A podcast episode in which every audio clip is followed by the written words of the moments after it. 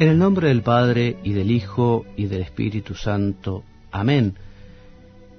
Queridísimos oyentes, a continuación escucharán una meditación de un texto de uno de los padres de la Iglesia. Pero antes de comenzar, quiero recordarles qué es meditar y quiénes fueron los padres de la Iglesia.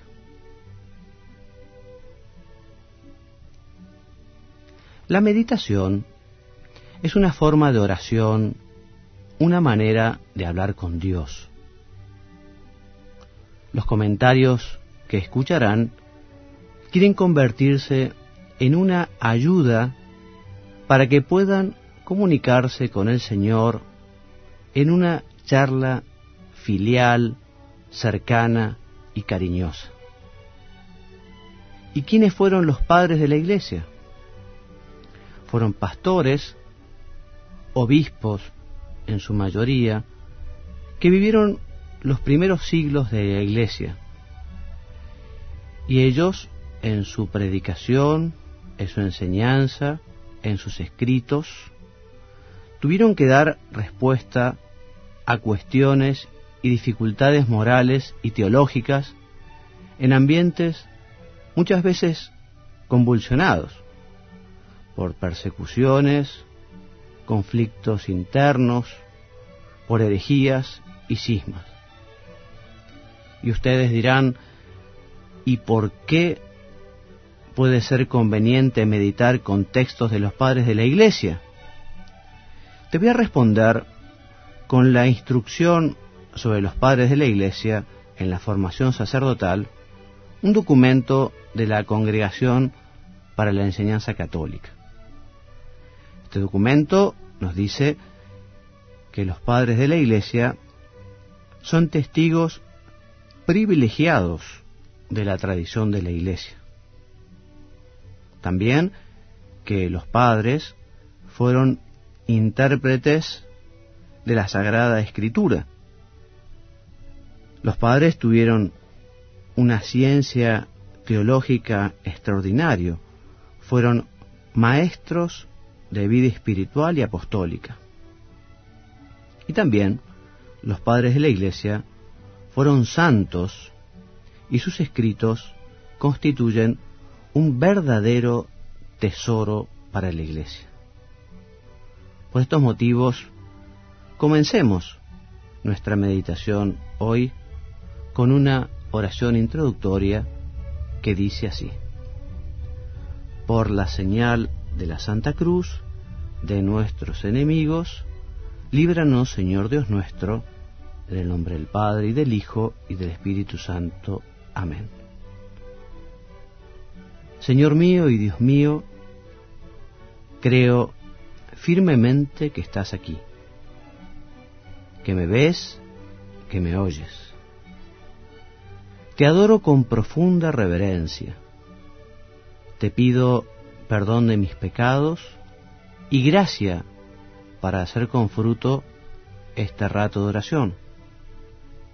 Madre mía Inmaculada, San José, mi Padre y Señor, Ángel de mi guarda, interceded por mí.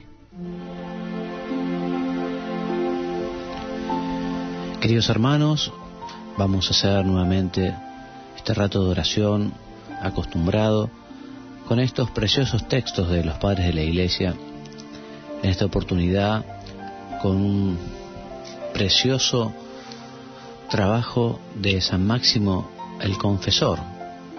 San Máximo escribió El consuelo de la Iglesia, hablando de la Virgen María, un texto que nos va a ayudar a acudir a, nuestro, a nuestra Madre del Cielo para alcanzar de ella la gracia del consuelo, de la fortaleza, la gracia que la Virgen nos alcance nos ayudará a peregrinar en este tiempo hasta alcanzar la alegría infinita del cielo, donde nos espera ella, donde nos espera nuestro Señor. ¿Qué podemos decir de San Máximo?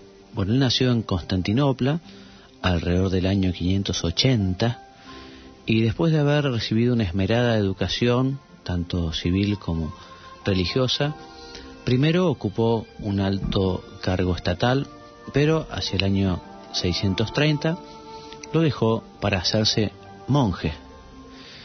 Fue un gran defensor de la ortodoxia y de las enseñanzas de nuestro Señor y por eso combatió herejías como el monofisismo y luego más tarde el monotelismo y participó en numerosos sínodos africanos y tomó parte activa en el concilio de Letrán del año 649. Allí fue condenado el monotelismo junto a los patriarcas que lo habían favorecido. Cuando el santo regresa a Constantinopla, fue arrestado por orden del emperador Constante II y fue torturado y desterrado.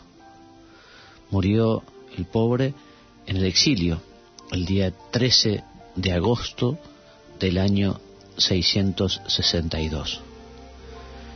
Les decía que San Máximo escribió numerosos escritos teológicos y se le atribuye esta vida de María que fue recientemente descubierta en una tradición en una traducción georgiana del siglo XVI.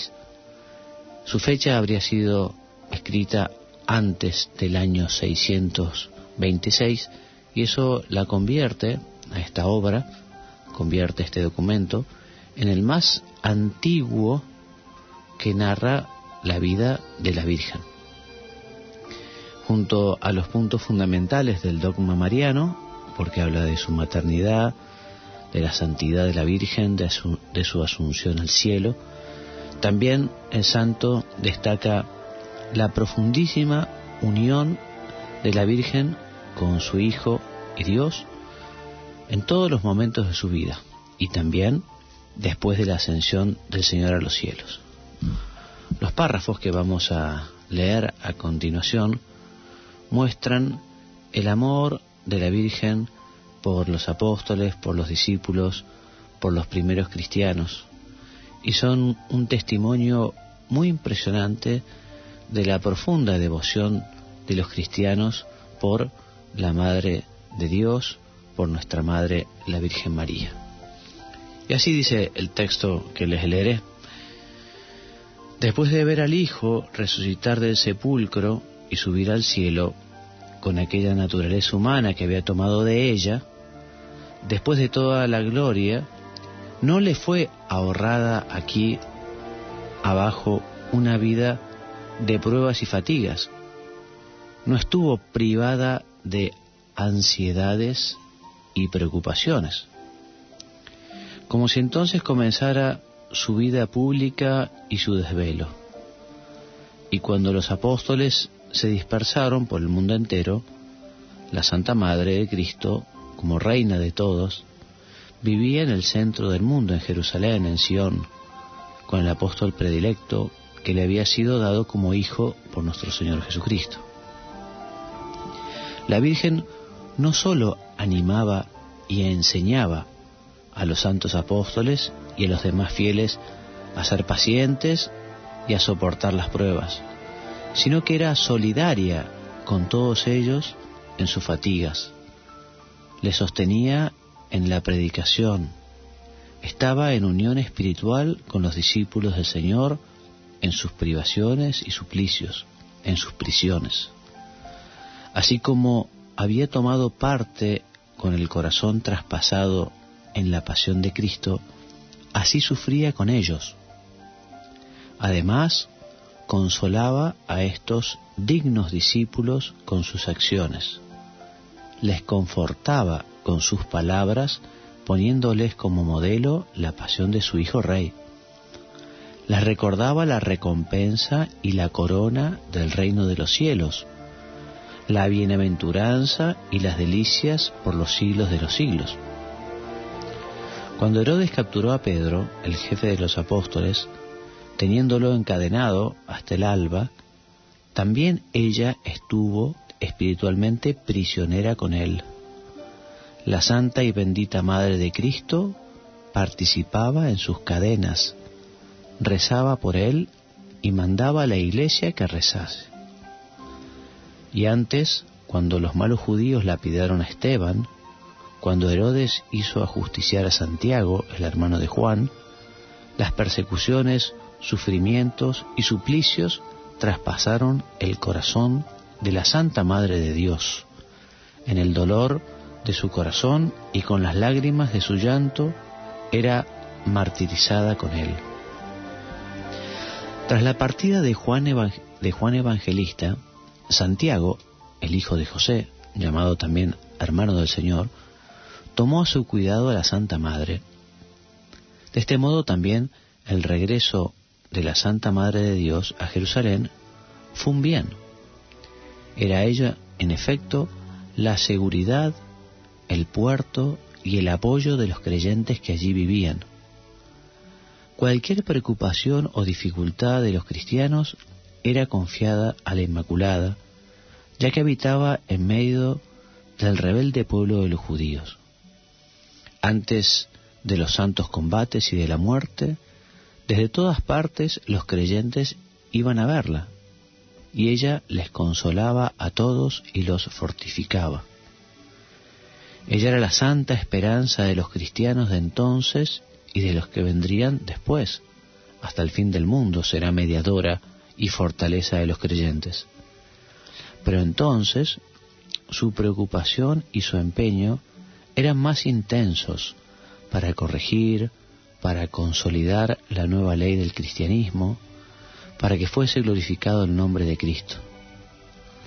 Las persecuciones que descargaban sobre la iglesia la violación de los domicilios de los fieles, las ejecuciones capitales de numerosos cristianos, las prisiones y tribulaciones de todo tipo, las persecuciones, las fatigas y vejaciones de los apóstoles, expulsados de lugar en lugar, todo esto repercutía en ella, que sufría por todos y de todos se cuidaba con la palabra y con las obras. Era ella el modelo del bien y la mejor enseñanza en el lugar del Señor su Hijo y en vistas de Él. Era ella la intercesora y abogada de todos los creyentes. Suplicaba a su Hijo que derramase sobre todos su misericordia y su ayuda. Los santos apóstoles la habían escogido como guía y maestra. Le notificaban cualquier problema que se les presentase y de ella recibían propuestas y consejos sobre lo que debían hacer, hasta el punto de que los que se encontraban próximos a Jerusalén iban a verla. De vez en cuando se acercaban a ella y le informaban de todo lo que habían hecho y de cómo habían predicado. Ella después hacía todo según sus orientaciones. Después de haber marchado a países lejanos, procuraban volver cada año a Jerusalén por Pascua para celebrar con la Santa Madre de Dios la fiesta de la resurrección de Cristo.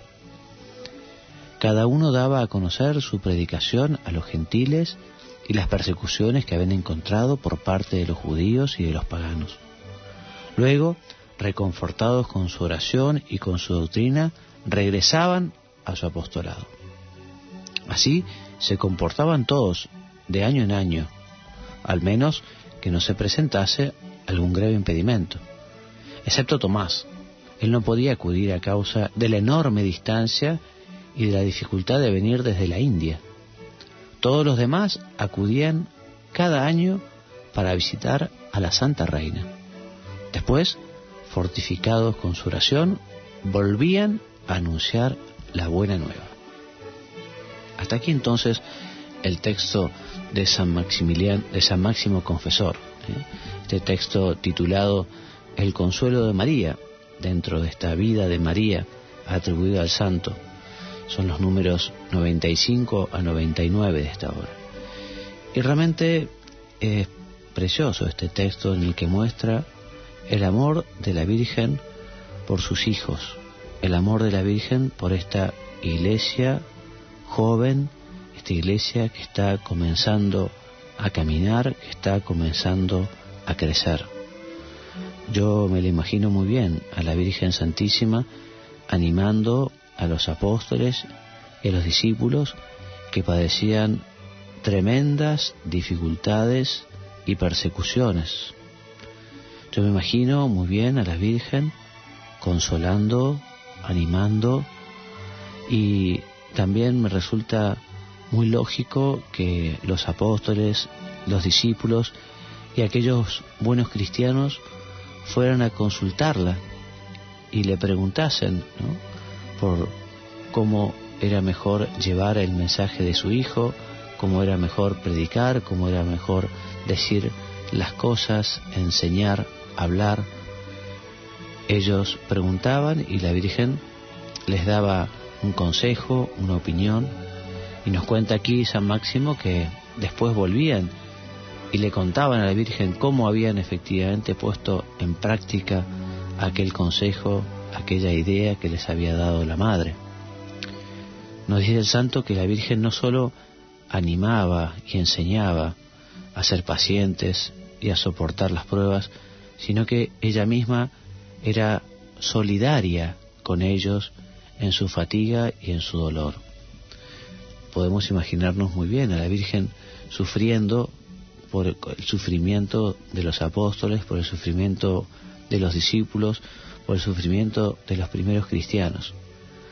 La Virgen que tenía y que tiene un corazón de madre enorme, que quiere a todos muchísimo, se entristecía viendo las injusticias que debían padecer aquellos primeros en su predicación, en su apostolado. Nos dice el santo que la Virgen sufría con ellos, pero sin embargo no dejaba de consolarlos, de confortarlos, de hablarles, como dice el santo, de la recompensa, de la corona, de la bienaventuranza eterna, de las delicias que alcanzarían en el cielo. Hoy, meditando este texto de San Máximo, podemos aprovechar nosotros para hacer nuevamente el propósito de acudir también nosotros a la Virgen como lo hacían los apóstoles, como lo hicieron los discípulos y aquellos primeros cristianos. Seguramente más de uno tenga en el corazón preocupaciones, dolores, angustias, ¿eh? posiblemente más de uno esté padeciendo la enfermedad propia o la de algún ser querido muy cercano. Quizá alguno esté con tremendos problemas para poder mantener la familia y para poder llevar el sustento, el pan de cada día. Bueno, ¿y a quién sino a la Virgen para pedirle ayuda, para pedirle consejo, para pedirle fortaleza? ¿A quién sino a nuestra Madre para acercarnos y contarle nuestra preocupación, nuestro dolor, nuestra angustia? La Virgen sigue solidarizándose con cada uno de sus hijos. Ella sigue sufriendo por el sufrimiento de los hombres, de cada uno. La Virgen no es que esté en el cielo, en un lugar allí, alejada de la realidad, ¿eh?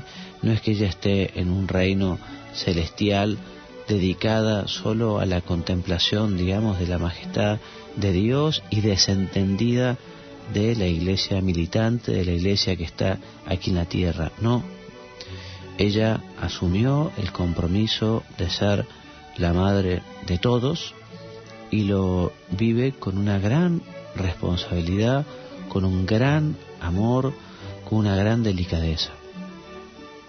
La Virgen a veces eh, no puede ayudar porque sus hijos no cuentan con ella, porque sus hijos no le piden, porque sus hijos no acuden, porque sus hijos no confían, porque le falta fe.